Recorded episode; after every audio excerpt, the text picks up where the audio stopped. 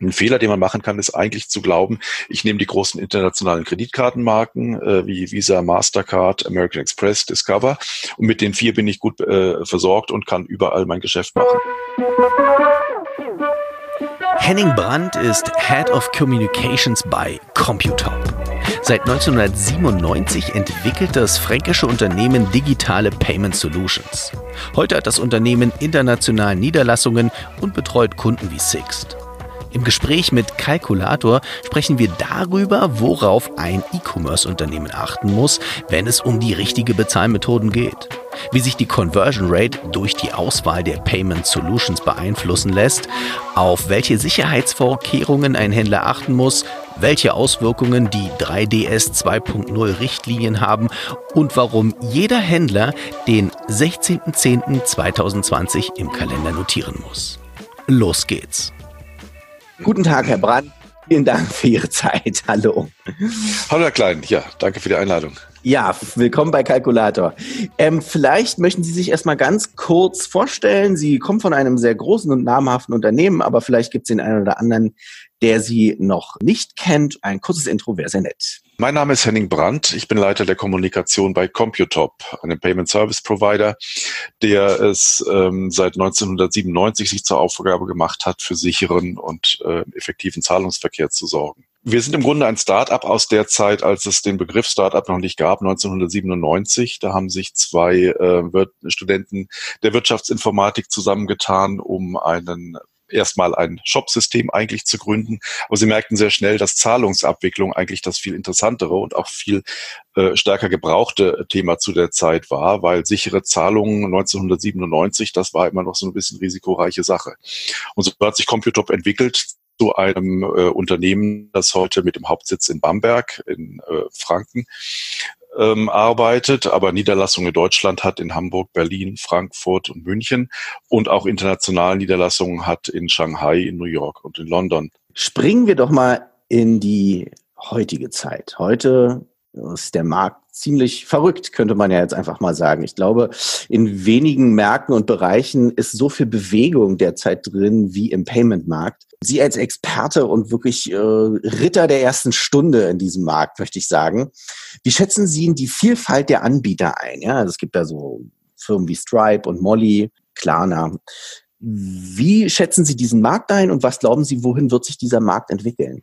Also der Markt ist tatsächlich sehr verrückt und sehr schnell gewachsen. Man muss natürlich auch sagen, es sind sehr viel äh, Investorengelder unterwegs, die äh, kleine und mittlere Firmen, wenn die das möchten und viele legen sie darauf an, auch sehr schnell wirklich hochpushen und äh, ihnen äh, eine die Möglichkeit geben, sehr schnell zu wachsen.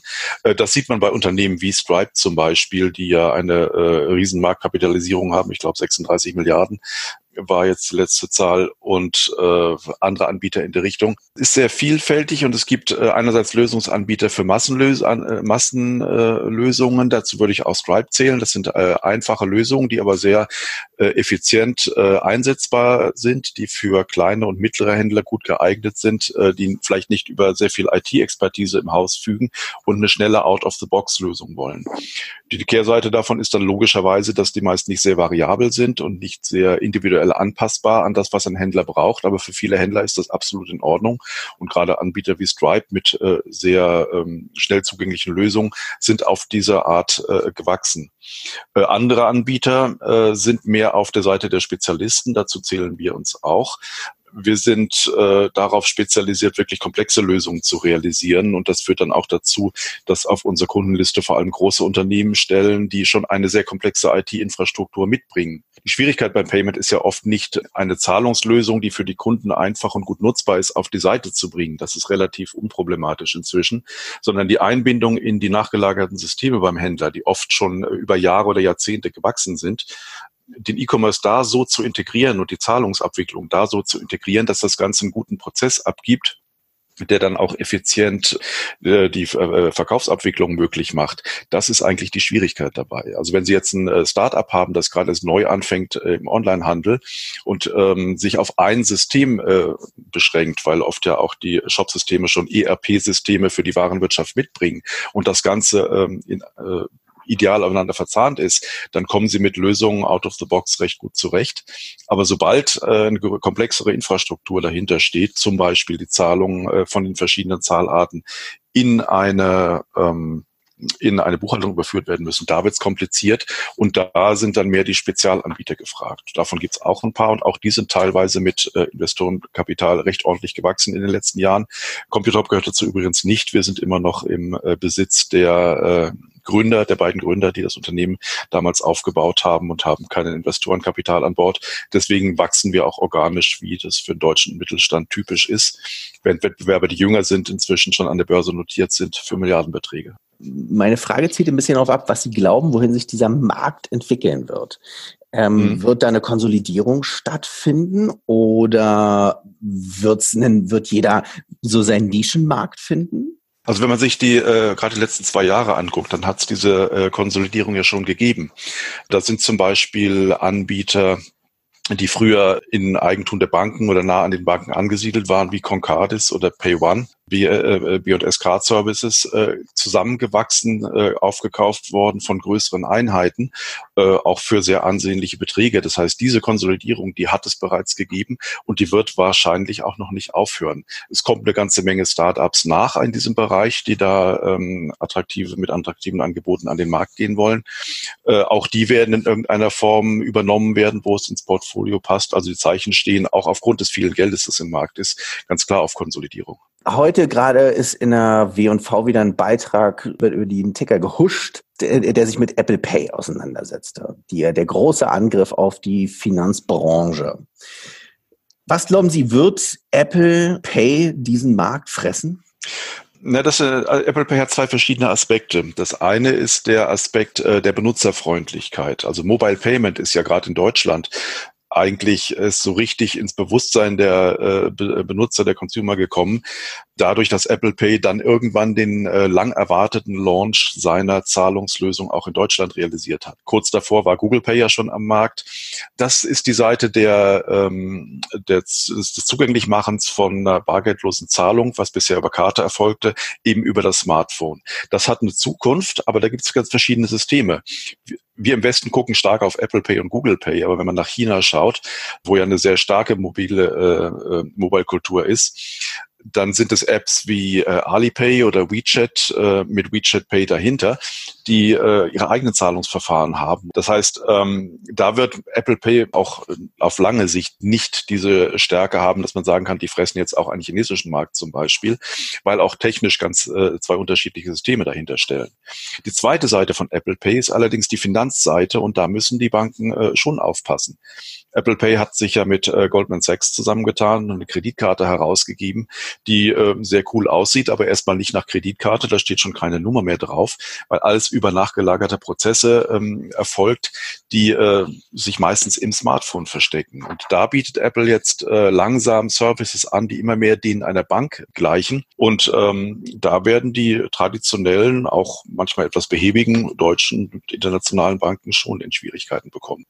Und wem, wo sehen Sie da mehr Chancen? Meinen Sie, dass Apple da als, die ja noch nicht ganz so lang jetzt in dem Markt sind wie PayPal, die man ja quasi als äh, ja, alten Player ja schon fast bezeichnen müsste, ähm, wird Apple da typisch den Markt von hinten aufrollen und ihn für sich bereiten oder wird PayPal oder die Großen werden die da, werden die den Markt am Ende unter sich aufteilen? Äh, das ist zu befürchten. Deswegen gibt's ja auch äh, in Europa immer wieder Stimmen, äh, jetzt erst vor wenigen Tagen äh, von der EZB, äh, die ein europäisches Zahlungssystem fordern, um den Konzernen, die da unterwegs sind, ein bisschen Paroli zu bieten. Da ist man natürlich spät dran. Das Thema Shop-Integration. Wir sehen es gerade, Corona befeuert die Digitalisierung im un unbekannten Ausmaßen gerade. Viele stationäre Händler müssen überlegen, wie kommen sie an neue Geschäftsmodelle oder halt an neue Einkommensströme ran und müssen umbauen auf E-Commerce.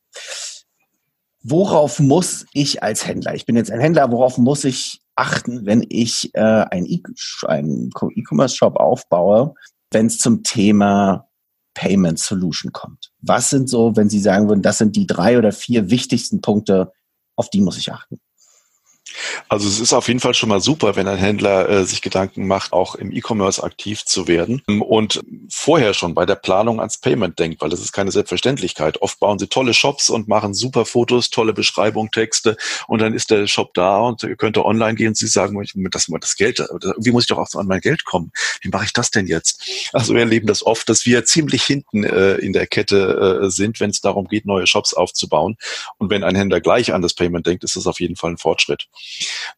Was ganz entscheidend für die Auswahl der Zahlverfahren ähm, ist, äh, für die man sich letztlich entscheidet, ist, auf welchem Markt bin ich unterwegs, in welcher Branche bin ich unterwegs. Da haben die Branchen gewisse Eigenheiten. Ähm, das sind einfach, sind meistens Nutzergewohnheiten. Eigentlich sind das alles Nutzergewohnheiten. Deswegen haben wir in Europa auch so viele unterschiedliche Zahlarten, weil die Nutzergewohnheiten, die irgendwo auch ein Teil unserer gewachsenen Kultur sind, sich so stark unterscheiden. Und ähm, je nachdem, ob ich in Deutschland unterwegs bin in meinem Markt oder international in einem anderen Land, muss ich schon sehr darauf achten, ähm, für welche Zahlarten ich mich letztlich entscheide.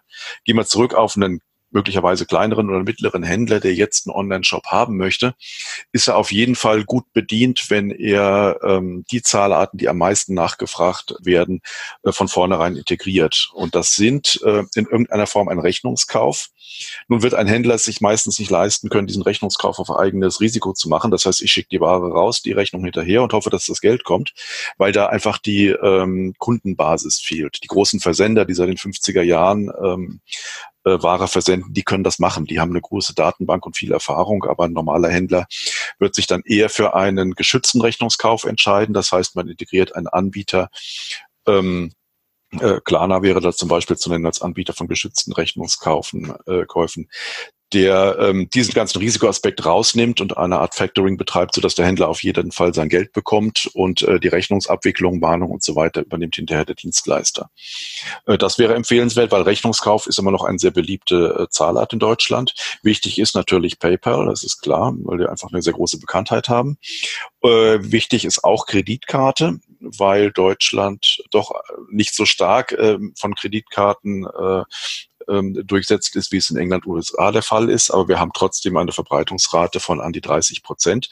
Und äh, unsere Erfahrungen zeigen, dass Käufer, die mit Kreditkarte einkaufen, auch die potenteren Kunden sind. Also man kann schon auch Unterschiede sehen, ähm, wenn es darum geht, wie groß ist der Warenkorb, der, der ein, mit der einen oder anderen äh, Zahlart bezahlt wird. Da steht, äh, der, äh, steht die Kreditkarte doch meistens etwas höher.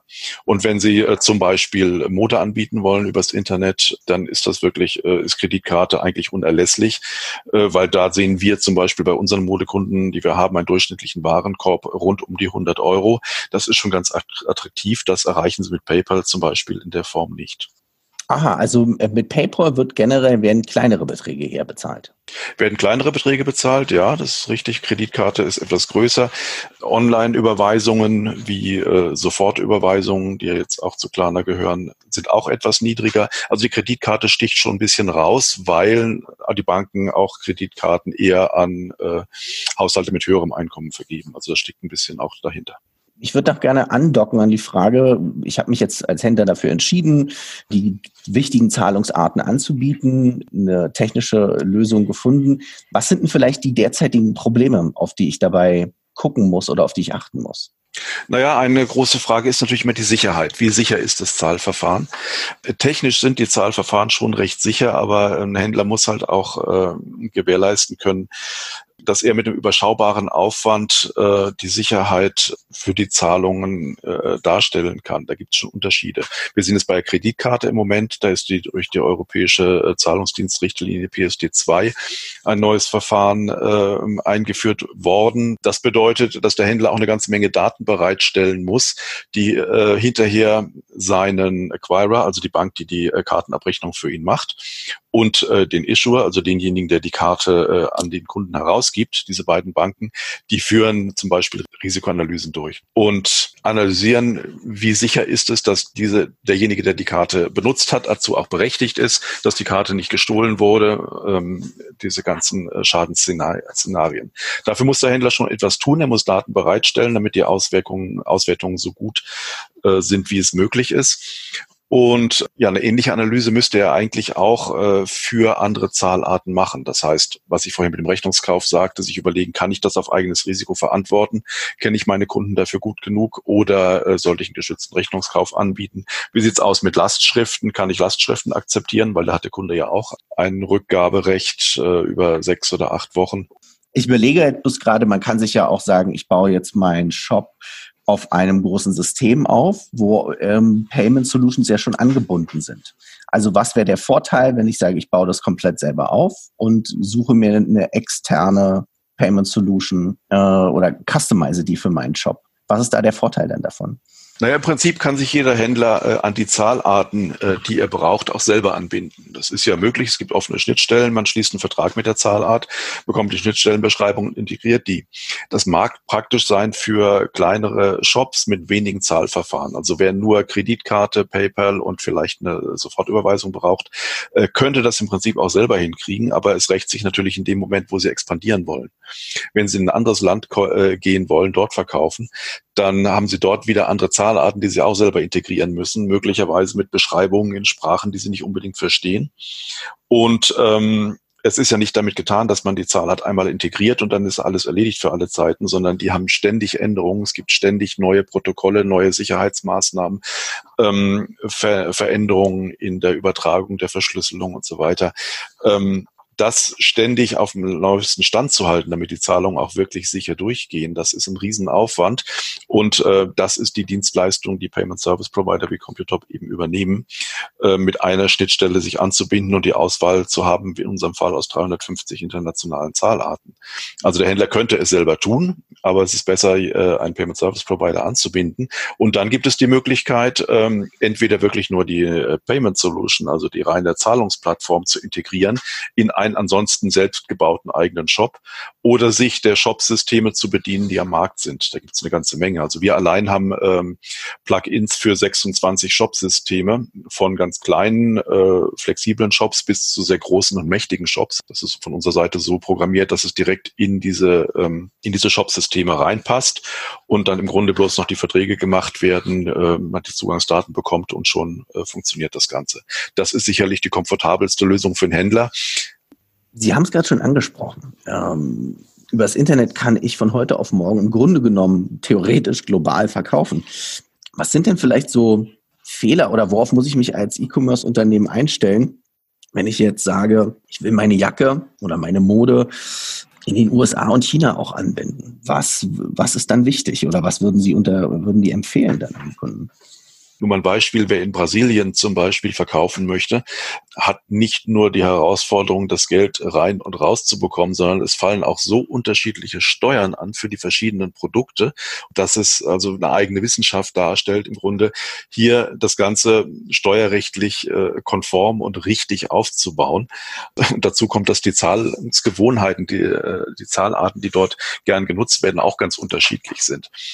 Aus Zahlungssicht jetzt gesprochen, geht es vor allem daran, darum zu gucken, wie bezahlen die Kunden dort am liebsten für diese Art von Produkt, für diese Größe des Warenkorbs, die ich habe und äh, für die Branche, in der ich mich bewege. Also wenn Sie allein Lateinamerika sehen, ähm, da gibt es so viele unterschiedliche Zahlverfahren, auch äh, Online-Überweisungen zum Beispiel, weil man sich nicht auf Standards geeinigt hat, sondern jede Bank ihr eigenes Verfahren anbietet. In China sieht es ähnlich aus. Abseits der äh, großen äh, mobilen Zahlarten werden ganz viele unterschiedliche Online-Überweisungen genutzt mit eigenen Standards, ähm, die die Kunden aber trotzdem erwarten. Ein Fehler, den man machen kann, ist eigentlich zu glauben, ich nehme die großen internationalen Kreditkartenmarken äh, wie Visa, Mastercard, American Express, Discover und mit den vier bin ich gut äh, versorgt und kann überall mein Geschäft machen. Das stimmt schon. Sie können, die, also diese, diese, diese Kreditkartenmarken sind in fast allen Ländern der Welt irgendwo verfügbar. Aber das, was die Menschen in der Masse wirklich nutzen, das sind oft andere Zahlarten, das sind oft auch andere lokale äh, Kredit- oder äh, Debitkarten. Und man hat dann mit den großen Kartenmarken trotzdem nur einen relativ kleinen Marktzugang in bestimmten Ländern. Hat es auch vielleicht was mit dem Produkt zu tun? Desto nischiger mein Produkt ist und meine Zielgruppe, desto mehr muss ich mich vielleicht auch mit den äh, Payment Solutions auseinandersetzen? Ähm, ja, ich denke, es hängt äh, tatsächlich auch mehr mit der Größe der Warenkörbe zusammen. Habe ich ein mhm. kleines Alltags, Alltagsprodukt, wo regelmäßig äh, Transaktionen über einen geringen Betrag getätigt werden, ähm, dann brauche ich andere Zahlarten, als wenn ich äh, große Gegenstände verkaufe, was weiß ich, E-Bikes oder so, wo dann schnell mal zwei bis 3.000 Euro über den Ladentisch wandern. Ähm, da brauche ich auch hinsichtlich der Sicherheit eigentlich äh, unterschiedliche Verfahren. Das Thema Conversion Rate ist natürlich für E-Commerce-Unternehmen ähm, eine der wichtigsten oder größten KPIs. Wie wirkt sich die Conversion Rate bei der Auswahl eines Payment Solution Anbieters aus? Was kann ein Unternehmen wie Computop bieten, um die Conversion Rate an dem Punkt ähm, ja noch zu erhöhen? Also die Conversion Rate hängt sehr eng zusammen mit, äh, mit der gewählten Zahlarten der Technologie, die dahinter steckt. Wir haben gerade jetzt durch die PSD2 die Situation, dass sich die Conversion Rate verändern wird äh, für Kartenzahlungen im Internet weil, das weiß jeder, der Online-Banking betreibt, die äh, Prozesse sind erstmal etwas komplizierter geworden. Wir haben jetzt die Zwei-Faktor-Authentifizierung, das heißt, äh, ich muss äh, zwei von drei Faktoren erfüllen um äh, eine Zahlung auslösen zu können. Und so analoge Prozesse ähm, dazu werden auch auf die äh, Kreditkarte übergehen. Äh, spätestens ab Ende des Jahres ist das absolut Pflicht. Da geht keine Kreditkartenzahlung mehr durch, die nicht doppelt abgesichert ist. Für die Conversion Rate bedeutet das natürlich irgendwo einen Rückschlag. Das haben wir schon mal gehabt, als ein Sicherheitsverfahren vor einigen Jahren eingeführt wurde, 3D Secure. Und äh, das führte dazu, dass man arglos mit der Kreditkarte bezahlen wollte und plötzlich poppt da so ein Fenster auf, das nun leider auch noch äh, sehr einfach und beinahe dilettantisch aufgemacht war. Das war nur ein äh, einfaches Fenster mit ähm, schlecht positioniertem Text und da hat wahrscheinlich erstmal jeder gedacht, ups, mein Rechner ist gehackt worden, wo kommt dieses Fenster her? Und da sollte er jetzt ein, äh, ein sehr sicherheitskritisches Passwort von seiner Bank eingeben, das er vorher bei der Bank noch festlegen musste. Darauf waren viele gar nicht vorbereitet, haben den, Verbra den äh, Verkauf abgebrochen und äh, dieses 3D-Secure-Verfahren war der absolute Killer für die Conversion Rate. Jetzt kommt der Nachfolger davon, 3D Secure 2.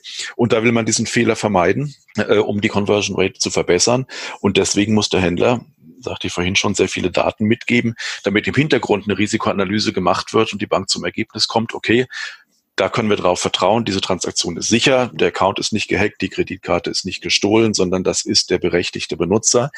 Den müssen wir jetzt nicht, äh, da müssen wir jetzt, den müssen wir nicht dazu zwingen, die Abfrage jetzt nochmal, also sich nochmal zu authentifizieren. Den müssen wir nicht nochmal ein Passwort oder den Fingerabdruck äh, abfragen, sondern das lassen wir im Hintergrund einfach durchgehen. Das wird zu einer, wenn es dann erstmal alles funktioniert, wird das zu einer Stärkung der Conversion Rate äh, kommen. Äh, Mastercard und Visa gehen davon aus, dass 95 Prozent tatsächlich der Transaktionen, äh, der Kreditkartenzahlung über diese Transaktionsrisikoanalyse im Hintergrund äh, abgewickelt werden, so dass der Benutzer überhaupt nicht mehr mit der Anfrage konfrontiert wird, seine sich nochmal zu authentifizieren. Und wenn tatsächlich nur fünf Prozent der Kreditkartenzahlungen authentifiziert werden müssen, und 19 äh, von 20 durchgehen, dann ist das wirklich eine Stärkung der Conversion Rate, der auch, äh, die auch das Zahlungsmittel äh, Kreditkarte nach vorne bringen wird. Sie haben gerade gesagt, der Händler muss eine Menge Daten zur Verfügung stellen. Vielleicht können Sie das noch ein bisschen konkretisieren. Was für Daten muss er denn zur Verfügung stellen? Und wie aufwendig ist es denn eigentlich für kleine bis mittlere Unternehmen, sich damit konform auseinanderzusetzen? Das kann schon einen gewissen Aufwand bedeuten. Also sind bisher schon etwa, ähm, ich glaube, 15 bis äh, etwa 15 Datenpunkte abgefragt worden. Äh, das sind natürlich so naheliegende Sachen, die man einfach braucht, wie eine Kartennummer oder das Token, also die Ersatzkartennummer, äh, der Zahlbetrag, der Name des, ähm, äh, des Kunden und so weiter. Also die naheliegenden Dinge, die musste man natürlich logischerweise immer schon übermitteln. Dazu sind noch einige andere äh, Datenpunkte gekommen. Und jetzt ähm, hat sich durch PSD2 und das Verfahren 3D Secure 2, dass diese Daten über, das Protokoll ist für diese Datenübergabe, ist ein Mindestsatz von etwa 25 bis 30 Datenpunkten dazugekommen, die mindestens übermittelt werden sollen.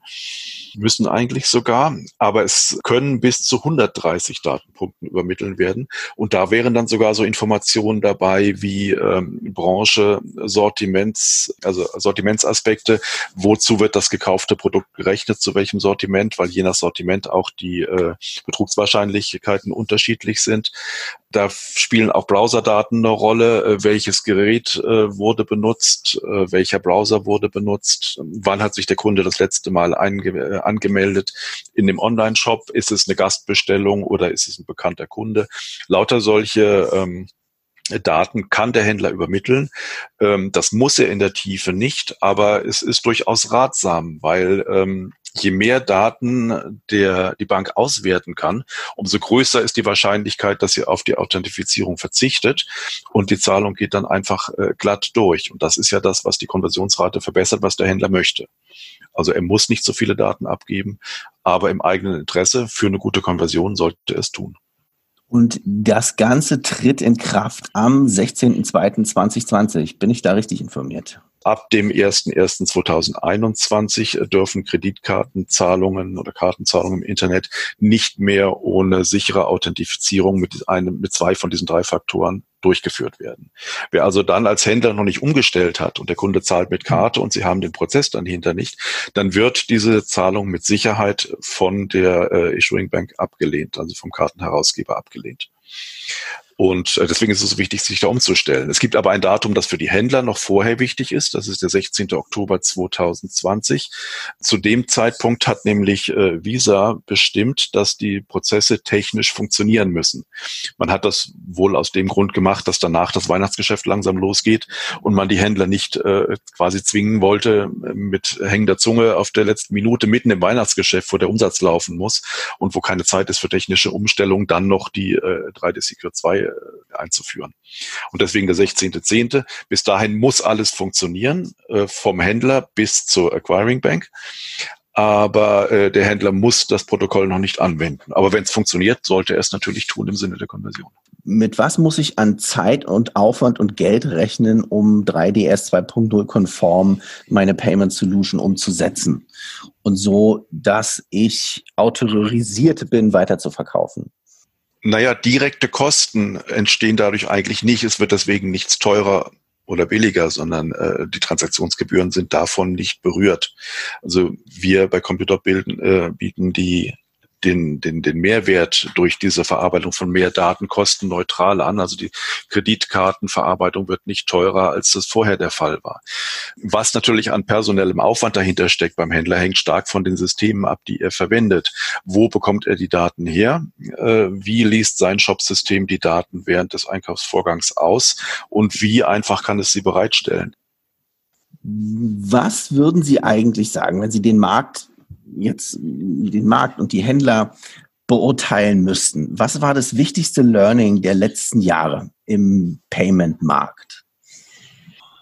Naja, wir haben schon vorhin über die Konversionsrate gesprochen und mhm. die Konversionsrate zu optimieren und beim, äh, beim Checkout, beim Payment keine Hürden aufzustellen, die den Kunden dann noch verleiten, weil er verunsichert ist, ähm, doch noch den Absprung zu wagen. Es ist ja im Grunde die unbefriedigendste Situation für den Händler. Der Kunde hat sich entschieden, er will ein Produkt kaufen, alles super, er gibt äh, bereitwillig seine Daten ein und seine Versandadresse, er will es ja auch haben und ist absolut positiv und dann kommt irgendwas im Checkout, wo er das Gefühl hat, hm, das sieht jetzt unsicher aus, das hätte ich so nicht erwartet. Ja, krasses Beispiel eben diese 3D Secure Einführung damals, ähm, wo er dann sagt, hm, das habe ich jetzt nicht verstanden, da bin ich unsicher, der Prozess ist mir unbekannt. Nee, das bestelle ich dann lieber doch nicht, das bestelle ich woanders, vielleicht beim Händler äh, Y, wo ich schon mal war, da hat es gut geklappt oder äh, er wechselt, hätte dann doch lieber gerne eine Zahlart äh, verwendet, der er normalerweise vertraut, die aber dieser Händler nicht anbietet. Ähm, deswegen ist es auch wichtig, ähm, nicht nur mit zwei, drei Zahlarten auszukommen. Also der durch, durchschnittliche Shop,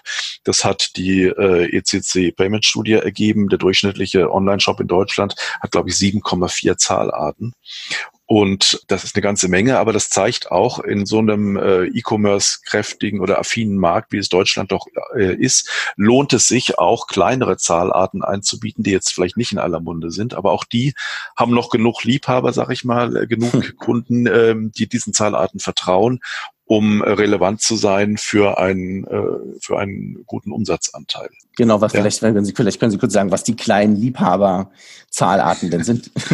naja, das hört natürlich jetzt äh, äh, keiner gerne, aber es, man sieht schon an der Verbreitung, äh, dass es äh, da gewisse Unterschiede gibt. Und äh, das ist ja auch äh, keineswegs abwertend gemeint. Also ein Beispiel, das ich hier nennen kann auf jeden Fall, ist, ist PayDirect. Das ist jetzt keine Liebhaberzahlart, sondern das ist eine sehr äh, äh seriöse und äh, Zahlart über mit dem Hintergrund äh, wirklich gedacht ist, einerseits eine große Basis zu haben, denn jeder, äh, fast jeder Kontoinhaber bei der Deutschen Bank äh, kann äh, PayDirect nutzen. Und mit dem Sicherheitsaspekt, das Ganze wird in Deutschland gehostet, ist verbunden mit äh, Konten bei deutschen Banken und es ist mal keine der großen amerikanischen äh, Online-Konzerne involviert, ist das eine sehr respektable Idee. Trotzdem hat sich PayDirect am Markt noch nicht so stark durchgesetzt, wie man sich das natürlich erhofft und auch äh, wünschen würde angesichts der Stakeholder, die da im Hintergrund aktiv sind, nämlich die meisten deutschen Banken was einfach auch daran liegt, denke ich, dass PayDirect auf den Markt kam, als der Kuchen schon relativ verteilt war. Und dann ist es natürlich schwer, auch mit guten Argumenten im Nachhinein noch durchzudringen. Aber das sind trotzdem Zahlarten, die wir Händlern empfehlen, weil wir sagen, die haben gewisse Besonderheiten, wie in dem Fall eben diese starke Verbindung zum Konto und die Sicherheit, die damit verbunden ist, auch äh, Datenschutzaspekte, dass es doch eine signifikante Anzahl von Kunden gibt, denen genau das wichtig ist. Und das sind dann doch zu viele, um diesen Umsatz außen vor zu lassen. Also wir waren die ersten, die Pay direkt in Deutschland für die Händler bereitgestellt haben und haben mit denen schon damals intensiv an der Entwicklung zusammengearbeitet und äh, die Argumente sind gleich geblieben. Und auch wenn sich das Verfahren bisher noch nicht so äh, durchgesetzt hat, wie sie sich das vielleicht wollen, die Argumente werden deswegen nicht schlechter und äh, die Basis ist gut und äh, das ist für einen Händler durchaus äh, bedenkenswert, eine Zahlart wie PayDirect einzubinden. GiroPay ist ein ähnliches Verfahren, das es schon lange gibt, eine Online-Überweisung. Ähm, das ist jetzt nicht die äh, das beliebteste Zahlverfahren, aber es ist ein Zahlverfahren, das immer ein paar Prozent an Umsatz bringt. Und das sind äh, Kunden, die GiroPay nutzen, die schwören da auch drauf. Die sagen auch, wenn GiroPay hier nicht angeboten wird in dem Shop, dann äh, kaufe ich halt woanders. Was ist denn Ihre Lieblingszahlart, wenn ich mal kurz fragen darf? das werde ich jetzt nicht hier verraten. Ich bin ja ganz neutral. Meins ist übrigens tatsächlich die Sofortüberweisung über Klarna. Ich freue, ah ja. also ich, ich breche meistens meine Käufe ab, wenn das nicht angeboten wird. Ich bin sind Sie, sind Sie auch da sind Sie genau einer dieser Kunden, die ich gemeint habe, äh, die äh, dann auch wirklich, denen es wichtig ist, dass ihre Zahlart vertreten ist. Ja. Und äh, die Sofortüberweisung ist tatsächlich auch auf dem Weg groß geworden. Die hat ähm, keine Riesenmenge, aber doch eine sehr äh, solide äh, Fanbasis und die stehen auch sehr zu der Zahlart und schätzen das sehr. Und äh, wahrscheinlich ist da auch die Nähe zur Bank, dass man mit der eigenen, mit den eigenen, mit der eigenen äh, eigenen Tanz und der eigenen Online-Banking-Authentifizierung arbeitet, das schafft einfach auch Vertrauen. Man weiß, man ist im Prinzip bei einer ausgelagerten Stelle seiner Hausbank, wenn man so will. So wirkt das ja im, im, im Processing. Ja, absolut. Vertrauen, absolut. Das kann ich, kann ich absolut nachvollziehen. Und ähm, ja, tatsächlich so geht's vielen. Aber ich muss nicht sagen muss, äh, wenn ich doch einen nennen darf, ich bin äh, schon seit ja 1984 äh, begeisterter Apple-Nutzer und deswegen ist Apple Pay etwas, was ich auch gern nutze. Übrigens äh, ist nicht sehr bekannt, wissen die wenigsten, Apple Pay gibt's im Prinzip auch online. Sie können äh, auch mhm. in Online-Shops, äh, auf denen, in denen Sie auf dem Rechner einkaufen, mit Apple Pay bezahlen. Sieht man noch nicht so häufig, äh, sollte aber mehr werden, weil es sehr komfortabel ist. Allerdings natürlich nur für Apple-Nutzer, das ist klar. Ja. Und mit Google Pay wird es genauso gehen. Ne? Ich will vielleicht äh, Richtung Ende langsam kommen mit dem Gespräch, aber habe noch zwei Fragen, die ich gerne kurz behandeln wollen würde. Die Makroperspektive ist irgendwie auch extrem spannend dabei. Ähm, Ausblick, Digitalisierung im Onlinehandel, im POS und im, im Laden. Was glauben Sie, welcher Trend wird als nächstes kommen? Gibt es da überhaupt einen neuen Trend oder geht es darum, erstmal, dass ein paar Sachen sich überhaupt weiter durchsetzen am deutschen Markt? Was ich für einen Onlinehandel sehe, ist, dass ähm, äh, ein Thema aufkommen wird äh, mit äh, sicherer Authentifizierung. Das ist ja nun durch die PSD2 schon Pflicht für den Zahlungsvorgang, aber das ist, bietet auch eine interessante Perspektive für den Online-Händler an sich. Denn bisher äh, meldet man sich ja üblicherweise in dem Shop seines Vertrauens an mit einem Benutzernamen, das ist nicht selten die E-Mail-Adresse, und einem Passwort, das sie sich ausdenken, am besten für jeden Shop ein eigenes. Das ist relativ kompliziert. Auch das könnte man einfacher machen, um die Nutzererfahrung um damit auf lange Sicht auch die Conversion Rate zu optimieren, indem man zum Beispiel dem Händler anbietet, dass er das gleich biometrisch erledigt.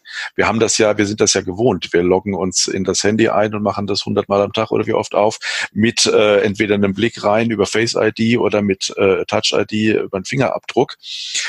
Dem vertraut man und äh, das ist ein sehr komfortabler Weg, wenn Online-Händler das integrieren, um sich auch im äh, Kundenkonto anzu, anzumelden. Heute gibt's den äh, FIDO-Standard. Äh, das ist ein Standard, dem alle großen Industrieunternehmen äh, angehören. Apple ist vor einigen Wochen auch beigetreten. Und ansonsten äh, Google, Amazon, Facebook meines Wissens, ähm, äh, Samsung ist auch dabei.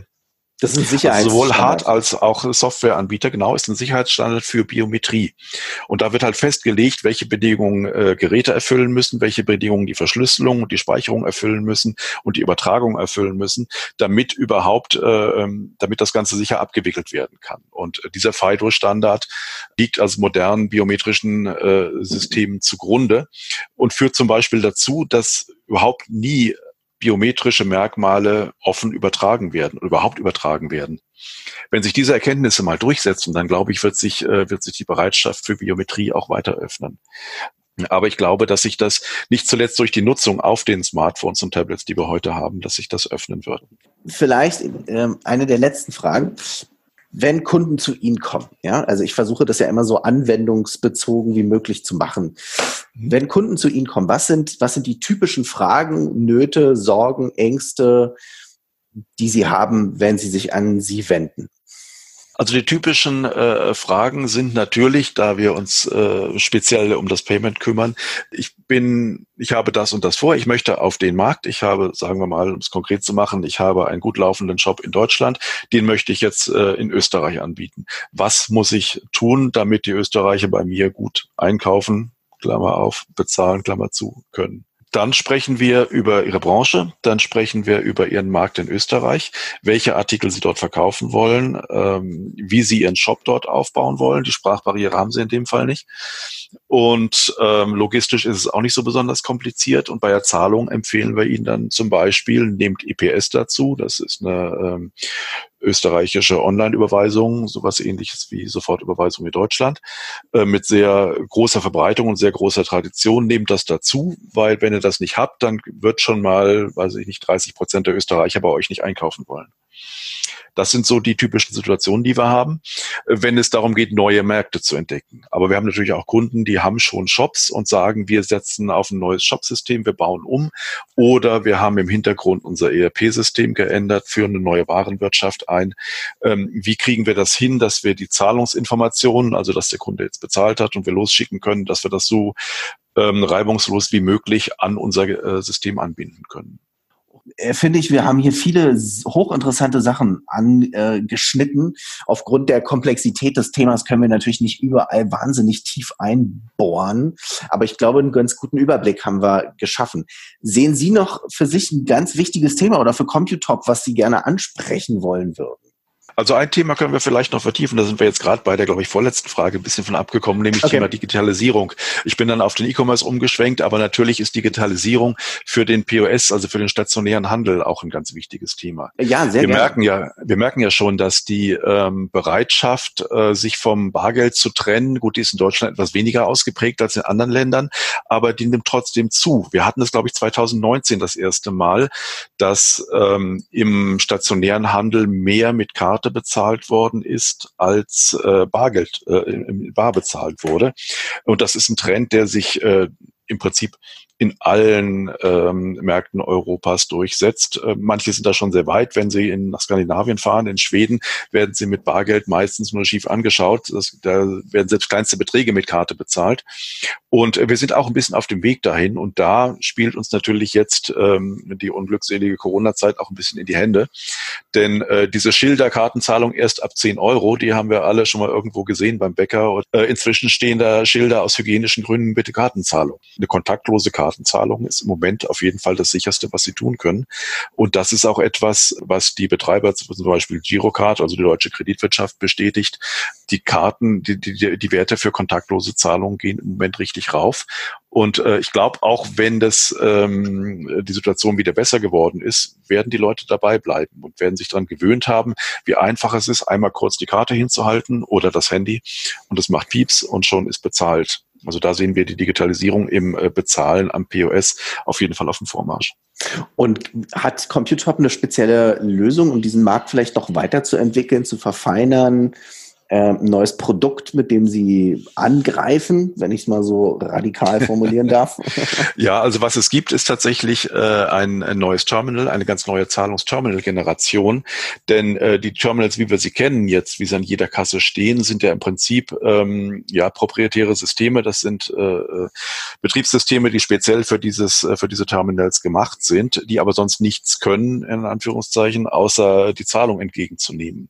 Und da werden wir künftig in den Läden ganz andere Terminals sehen, äh, zum Beispiel Terminals, die auf Android basiert sind. Das heißt, die haben ein offenes Betriebssystem und äh, die Zahlungsabwicklung ist dann nur eine App von, äh, von vielen möglichen. Also wie in, ähm, da kann man sich im Grunde wie auf dem Handy in einem App Store dann Apps runterladen, die zum Beispiel äh, Loyalty beherrschen, also Rabattsysteme oder ähm, Kundenkarten managen können. Da kann man zum Beispiel äh, Tickets verkaufen oder Gutscheine. Diese Ständer mit den vielen Gutscheinen, die an den Kassen hängen, die könnte man zum Beispiel digital äh, in so ein Terminal übertragen. Und das hat für den Händler den Charme, dass das Terminal jetzt plötzlich nicht mehr ein Kostenfaktor ist, der halt eine Monatsgebühr kostet, sondern das kann auch ein Umsatzträger sein. Ein Terminal kann dann plötzlich richtig Umsatz machen.